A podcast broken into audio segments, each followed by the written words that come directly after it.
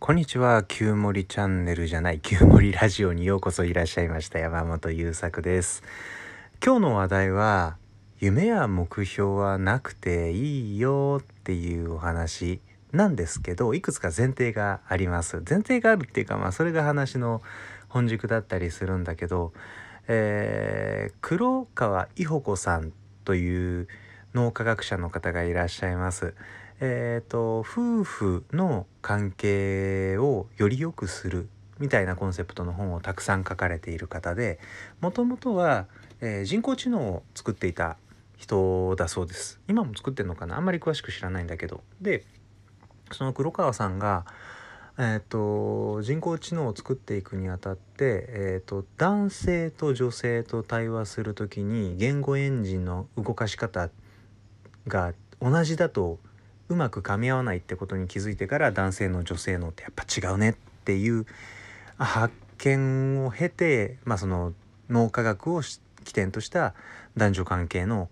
見直しだったり、えーこういうことに気をつけたらいいよ男性諸君って男に分かりやすい、えーパートナーシップの築き方育て方苦難の乗り越え方っていうことをまとめてくれてる方です。であまあ、脳科学の人なんでいろんなことを書いてくれてるんだけど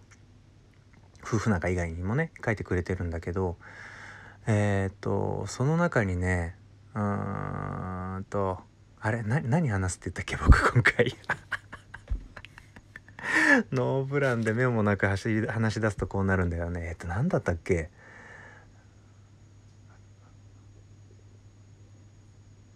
あそうそうそう夢は目標なくていいって話ね。そうそうそう。でこれはもうあのその黒川さんの本に思いっきり書かれてたことなんだけど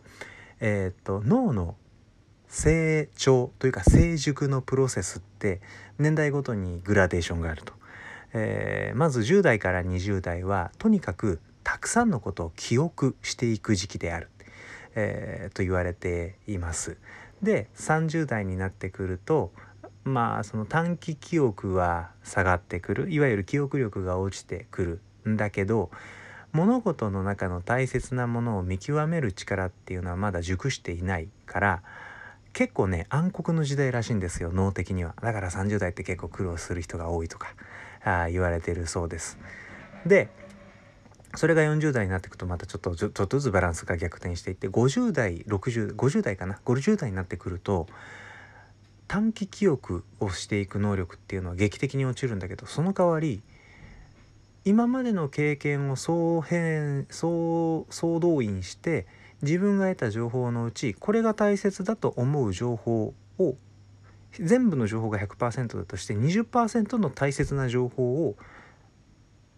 えー、と掴み取る線美眼、えー、と観察眼なんかこうとにかく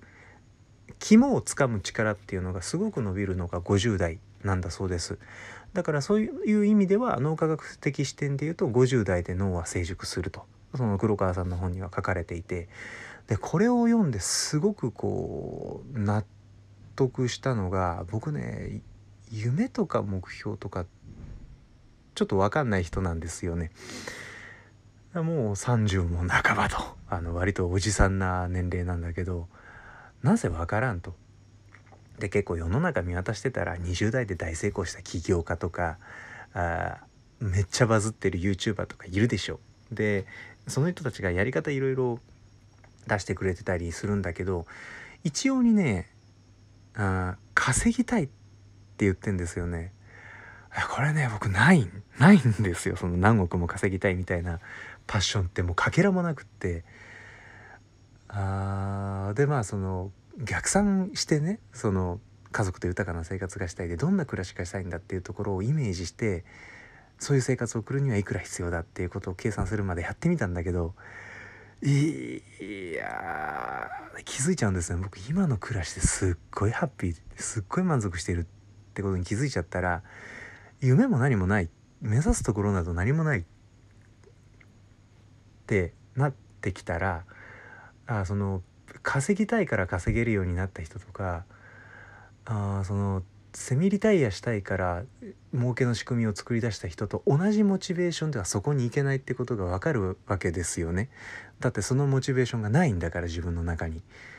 でそれがなきゃいけないってなったらもう無理なわけでないものをあることにするってちょっとありえないんですよね今の僕の感覚の中で、まあ、もしかしたらなんか将来こう考えがコロッと変わっていやあることにしといた方がいいぞとか言い出すかもしれないんだけど今全然ピンとこない。むしろあることにすることにすごい苦痛を感じるような感覚もあるんです。でもその黒川さんの本を読んでそうかって30代は暗黒かって。その20代の頃にいろんなことを覚えておいたらって僕20代の頃ってあまり勉強しなかった。20代の後半ぐらいになっていろいろ勉強をし始めたんだけどそれでも学び学びブーストがかかったのは30入って過ぎてからなんでいやー20代のそのいろんなことをインプットするっていう時期を僕はもしかしたら不意にしたかもしれないなと結構こうぐぬぬぬぬってなっていてでそのままこう30代の暗黒期に入っていったので知っていることも少なければ短期記憶の機能も下がっていきさらに物事の本質を見抜く力もまだまだないっていううわやべえなこれと、えー、なっているんだけれどでも転じてその今から逆にね過ぎた時間は取り返せないので今からできることをやっていくしかないって半分開き直れているし、えー、さらにもう一方でああそうか。って今俺はこのように生きたいんだみたいな自分のことに対してもその、えっとよくなんかそのまあ、とにかく僕もさっき言ったけど本質的なものを見抜くみたいなことってとてもできないって。無理です。じゃあ何ができるのっていうと今日丁寧に生きるとか今ここを生きるとかってちょっとあの表現としてはスピっぽい方に行くんだけど僕にとってはでもその表現がとてもしっくりくるんですね。で少し、えーと、1個前の今日の失敗かな？の中でも自分のことばかり考えていて誰かのために何かできないかっていうことを考えていなかったっていう話をしたんだけどその誰かのために何かができないかということを丁寧に考えていくことが僕にとっては今ここにいることのすごく助けになることだったりするんですよ。だから嘆いてもいいんだけど一通り嘆いてすっきりしたらじゃあ今何できるかなっていうことにシフトする時間を持つっていうことはとてもなんか自分の精神を守っていったり、まあ、自分自身と長い人生付き合っていくにあたってとても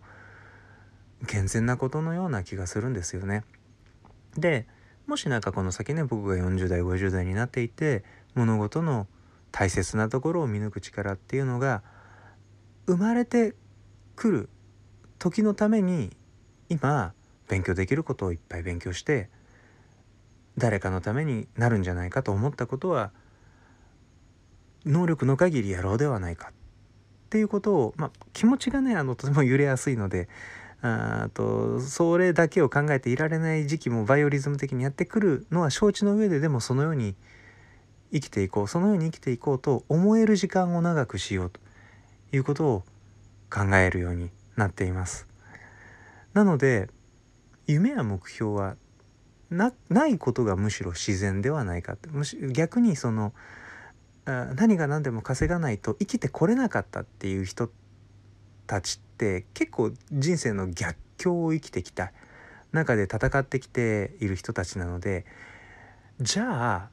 今までそんな逆境などなくその稼ぐ力を劇的につけなくても生きてこれた僕ってだいぶラッキーなんじゃないとも思うんですよね。えー、その稼ぐ力を早い段階で身につけた人たちはそれで自分は良かったって思っていればいいしあ僕はそんな能力身につけなくても今日まで生きてこれたんだっていうことを良かったなって思って過ごしていればいいかなっていうのもなんかね心を少し軽くしてくれた考え方のシフトでした。ということで今回は、うん、うまく話せたかどうかわからないけれど、まあ、20代30代何だったら40代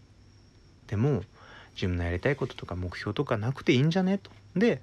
えー、その物事の本質をつかむっていうのはやはりそれまでに経験したことや学んできたことをベースに選ぶんだと思うからそして50代まで生きていけば必ず僕らは物事の自分にとって大切だと感じることを抜き取る能力が勝手に芽生えるのだからその時のために自分を磨いて勉強して誰かの役に立つだろうと思うことを一生懸命やっていきたいなとそんなお話でした。今日もありがとうございました。また次回。